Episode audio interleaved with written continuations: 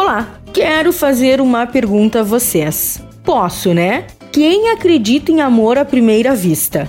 Esse bolo de limão cremoso que trago hoje foi meu amor à primeira vista. Ele é tão cheiroso, tão cremoso, tão gostoso, tão saboroso, mas tão, tão sensacional. Corre, pega a caneta e o papel. Você vai precisar de para o bolo: quatro ovos, uma xícara e meia de chá de açúcar refinado, 3 quartos de xícara de óleo, meia xícara de chá de limão, 3 xícaras de chá de farinha, uma xícara de leite e uma colher de sopa de fermento. Para a cobertura, duas caixinhas de leite condensado, duas caixinhas de creme de leite e 200 ml de suco de limão. O modo de preparo: em uma tigela, coloque os ovos e o açúcar e bata até ficar estilo uma gemada.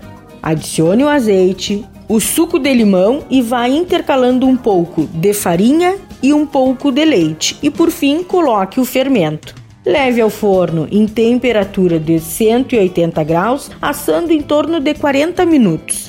Enquanto isso, bata no liquidificador o leite condensado, o creme de leite e os 200 ml de suco de limão. Retire o bolo do forno e deixe esfriar um pouco. Fure a massa do bolo. Sugiro usar a ponta de um garfo para que fique bem largas as aberturas e penetrar bem a cobertura.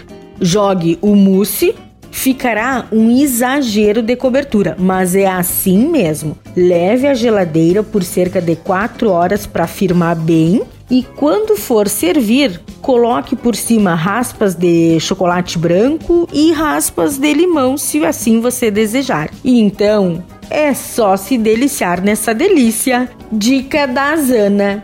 O que sugiro é que façam essa delícia de bolo e não mude nada, sabe por quê?